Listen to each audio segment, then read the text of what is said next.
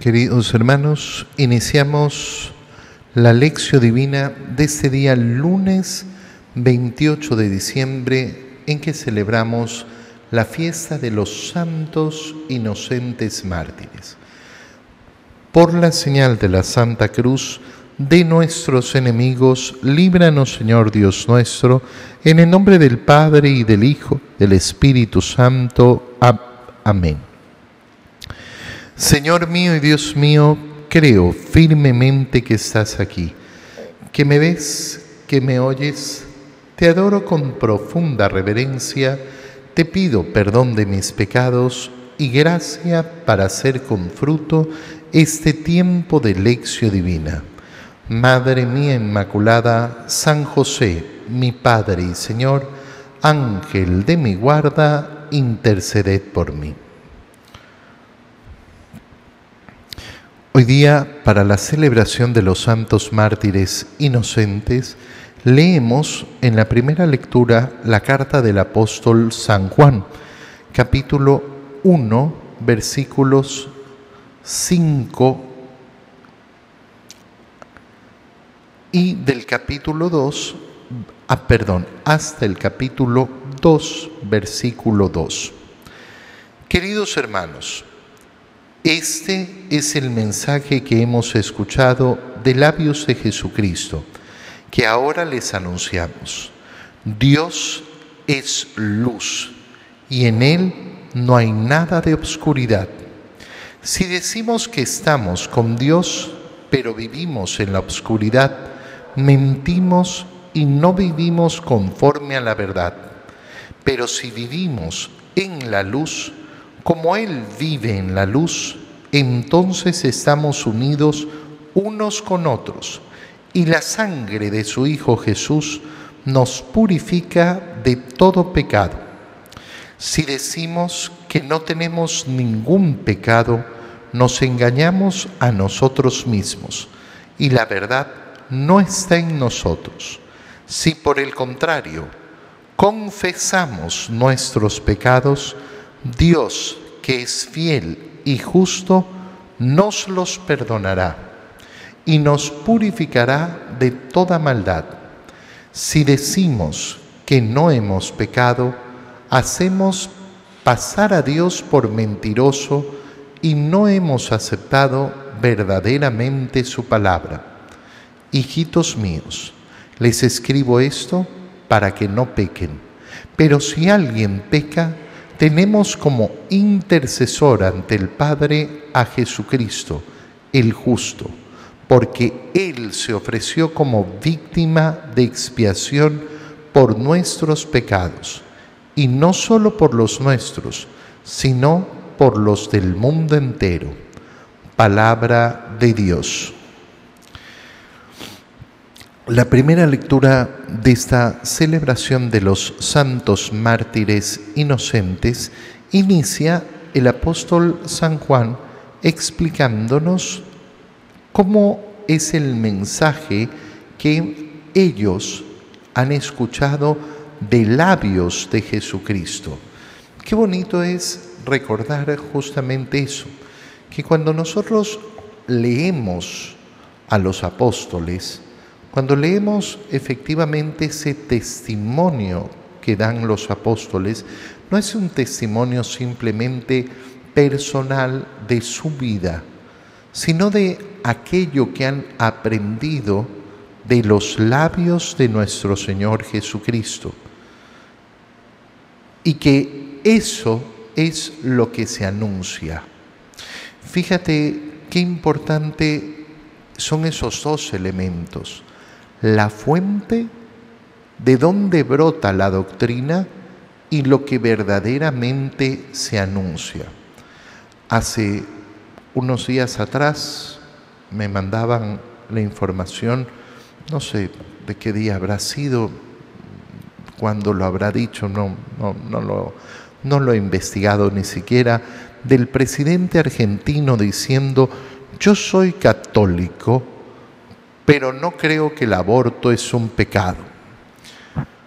Y claro, tú dices, caballero, justamente lo que usted está diciendo es, yo no soy católico porque no creo que el aborto es un pecado. ¿Qué es ser católico? Ser católico no, no, no, no es eh, como quien pertenece eh, a la hinchada de un equipo, ¿no? Y entonces, bueno, sí, yo soy hincha del equipo, pero, pero da lo mismo si es más, si es menos, si mi pasión es grande, poca, eh, si estoy de acuerdo no estoy de acuerdo, yo tengo mi opinión. No, no, eso no, no, no, no es así, no funciona así. Porque cuando uno dice yo soy católico, lo que está diciendo es yo he acogido por mi decisión la fe de la iglesia. ¿Y de dónde surge la fe de la iglesia? La fe de la iglesia surge de esa predicación de los apóstoles, que ha surgido a su vez de la boca de nuestro Señor. Entonces no es simplemente un grupo donde cada uno opina lo que es pecado o lo que no es pecado, sino que reconocemos efectivamente la luz del Señor que nos permite efectivamente ver el pecado. Dios, continúa el apóstol San Juan diciendo, es luz. Y en Él no hay nada de obscuridad. Por tanto, estar cerca de Dios es caminar siempre en la luz. Fíjate que de lo que nos está hablando el apóstol San Juan es de esa mentira profunda que hay en el alma de querer decir yo no tengo pecados. No, yo no tengo pecados, yo, yo, yo, soy una persona buena, yo no he matado a nadie. Lo que le pasa a muchas almas, a muchísimas almas, y no estoy hablando de aquellas almas que nunca se confiesan, que nunca vienen a misa. No, no. A muchísimas almas de aquellos que van a misa. Muchísimas almas de aquellos que incluso comulgan. Oye, ¿cuántas personas me ha tocado a mí conocer que no se confiesan en años, años? y siguen comulgando. No, es que yo no he matado a nadie. Y listo, ese es su examen de conciencia. Su examen de conciencia es yo no he matado a nadie. No ven absolutamente nada más. No se hacen ninguna otra pregunta en su examen de conciencia. Entonces está claro que ese examen de conciencia no solo es pobre, sino que además es un examen que tiene miedo. A mí me toca muchas veces invitar a las personas a decirles, oye, no tengas miedo de hacer un examen de conciencia verdadero, de entrar y ver qué es lo que hay en tu interior pero a muchos no, no, lo logran. Muchos no pueden. ¿Por qué? Porque están sumergidos en tiniebla. Porque no se dejan alumbrar por la luz de Dios. ¿Y cómo me dejo alumbrar por la luz de Dios? Escuchándolo. Escuchando en primer lugar su palabra reflexionando su palabra, dejándome interpelar por su palabra. Si decimos que vivimos, que estamos con Dios, pero vivimos en la oscuridad, entonces mentimos. Yo tengo a Dios en mi vida, pero yo no voy a misa, yo no me confieso, yo no comulgo, yo no creo en la iglesia. Ok, muy bien. Esa es una persona que vive en la obscuridad, que vive profundamente en la obscuridad.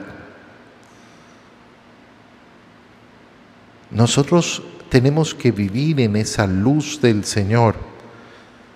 ¿Y qué sucede cuando vivimos en la luz del Señor? Que estamos unidos unos con otros y la sangre de Jesús nos purifica. Qué bonito es darnos cuenta de que cuando nos queremos dejar iluminar por el Señor, entonces inmediatamente voy a descubrir a esa comunidad. Estamos unidos unos con los otros. Y descubro esa comunidad que me ayuda y me permite vivir profundamente la fe. Se trata justamente de acompañarnos unos a los otros, de ayudarnos unos a los otros. Si decimos que no tenemos ningún pecado, nos engañamos a nosotros mismos. No, yo no tengo pecado. Fíjate lo que nos dice el apóstol San Juan. Entonces te estás engañando. Te estás engañando. Pero es que yo no logro ver ningún pecado que yo haya cometido. Entonces seguramente vives en profunda tiniebla. Pero si por el contrario confesamos nuestros pecados, Dios, que es fiel y justo, nos perdonará y nos purificará de toda maldad. Fíjate cómo San Juan nos está invitando a tener confianza en la misericordia de Dios y aprovechar esa misericordia de Dios para poder efectivamente ser sanados. Hoy día estamos celebrando ese día de los santos mártires inocentes, todos esos niños asesinados por querer asesinar a Jesús.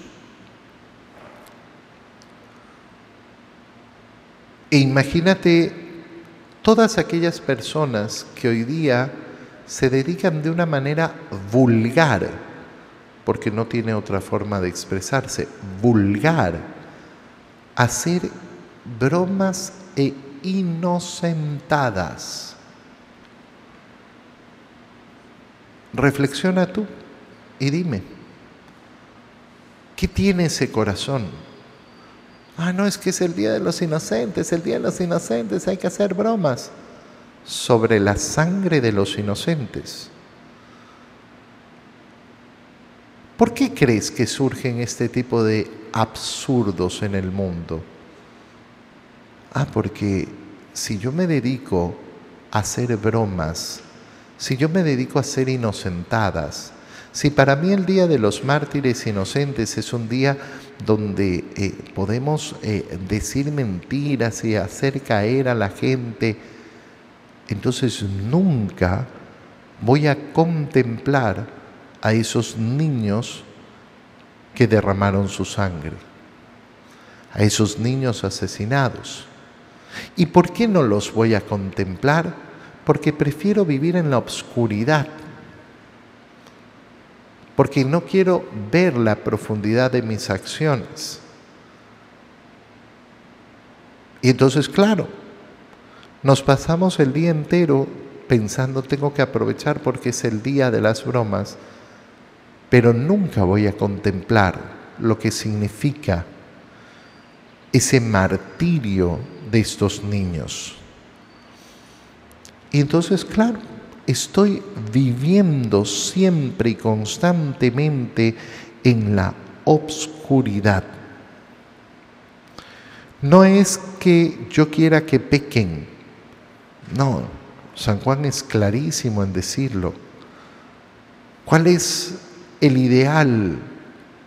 El ideal es no pecar, el ideal es mantenernos firmes. Pero nos dice, pero si alguno peca, confíen en la misericordia de Dios, confíen en su profunda misericordia. En el Evangelio leemos el Evangelio de San Mateo, donde vamos a ver justamente esa matanza a los inocentes. Leemos de San Mateo el capítulo 2, versículos 13 al 18. Después de que los magos partieron de Belén, el ángel del Señor se le apareció en sueños a José y le dijo, levántate, toma al niño y a su madre y huye a Egipto. Quédate allá hasta que yo te avise, porque Herodes va a buscar al niño para matarlo. José se levantó y esa misma noche tomó al niño y a su madre y partió para Egipto, donde permaneció hasta la muerte de Herodes. Así se cumplió lo que dijo el Señor por medio del profeta, de Egipto llamé a mi hijo. Cuando Herodes se dio cuenta de que los magos lo habían engañado, se puso furioso y mandó matar en Belén y sus alrededores a todos los niños menores de dos años, conforme a la fecha que los magos le habían indicado. Así se cumplieron las palabras del profeta Jeremías. En Ramá se ha escuchado un grito, se oyen llantos y lamentos. Es Raquel que llora por sus hijos y no quiere que la consuelen, porque ya están muertos. Palabra del Señor. ¿Cuál es el motivo por el cual Herodes manda matar a estos niños? Porque no sabe cuál es aquel que ha sido llamado rey, aquel que ha sido anunciado y que han aparecido unos personajes extraños buscando a este nuevo rey. Y claro, no puede poner en juego su posición. Teme perder su posición. Teme perder lo que tiene. ¿Cuál es el motivo por el cual se busca hoy en día el aborto? Ah, es que hay tantos motivos. No, el motivo central es el mismo. ¿eh? No te confundas. El motivo central es no perder mi posición. Es exactamente igual que Herodes. Exactamente igual. Por eso nosotros no podemos de ninguna manera conformarnos a la mentalidad del mundo. Ya lo decía, ¿no? Presidente argentino, soy católico, pero no creo que el aborto es pecado. No, caballero, no eres católico, lo estás gritando con toda tu fuerza, no eres católico. Porque eso no es una cuestión de opinión, el asesinato no es una cuestión de opinión. Ah, bueno, es que a mí me parece que Herodes hizo muy bien porque tenía que asegurarse su puesto, porque tenía que asegurar que pudiera seguir siendo rey. Si cada uno puede opinar lo que le dé la gana. ¿Y de qué sirve? ¿De qué sirve la opinión? De nada, de absolutamente nada, solo para crear esa vanidad en el corazón, solo para creer que yo tengo una posición que tiene que ser respetada y que la mía es la línea.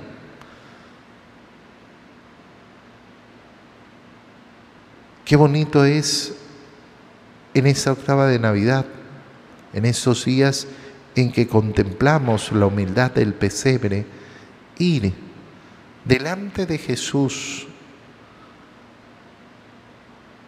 y entregarle todas nuestras opiniones de todas las cosas. De todo, de todo, de todo, porque hay gente que tiene que opinar de todo, de todo, de todo, todo, todo tiene opinión. Hay personas que incluso creen que tienen potestad para opinar cómo hay que celebrar la misa. No, no según, no según lo que dictamine la iglesia, sino que a mí me gusta así asado. ¿Cómo se debe organizar todo? ¿Cómo se debe hacer esto? ¿Cómo se debe hacer el otro? Con humildad. Póstrate delante de Jesús y entrégale todas tus opiniones y dile, Señor, ¿de qué me sirven? ¿De qué me sirven? Solo para juzgar solo para creerme importante, solo para ser como Herodes. El ángel le anuncia a José y José se levantó e inmediatamente salieron hacia Egipto. La Sagrada Familia es una familia emigrante, pero fíjate en, en un detalle tan bello. Es a José al que se le da el mensaje José el que reúne a la familia. ¿Y María qué hace? Obedecer y seguir a José con confianza, con confianza. Pero este loco que se levantó a medianoche y dice que nos tenemos que ir, sí, con confianza. Porque ese matrimonio está construido así, con profunda y verdadera confianza. Oye, hoy día que recordamos a los santos mártires inocentes, elevemos una oración por el fin de esa matanza de niños que tenemos entre nuestras manos. Es verdaderamente terrorífico, terrorífico ¿Cómo creemos que podemos eliminar a niños porque no los vemos? Los niños de Belén muertos, claro, eran visibles y su sangre se derramó. A los niños abortados, nadie los ve. Nadie los ve. Entonces es un día para que tú y yo efectivamente le vemos una oración profunda y le pidamos al Señor la fuerza necesaria para poder hacer lo que sea necesario para defender siempre la vida. Así sea. Te doy gracias, Dios mío, por los buenos propósitos, afectos e inspiraciones que me has comunicado en esta lección divina. Te pido ayuda para ponerlos por obra Madre mía Inmaculada, San José, mi Padre y Señor, Ángel de mi guarda, interceded por mí. María, Madre de la Iglesia, ruega por nosotros. Queridos hermanos, que tengan todos un feliz día.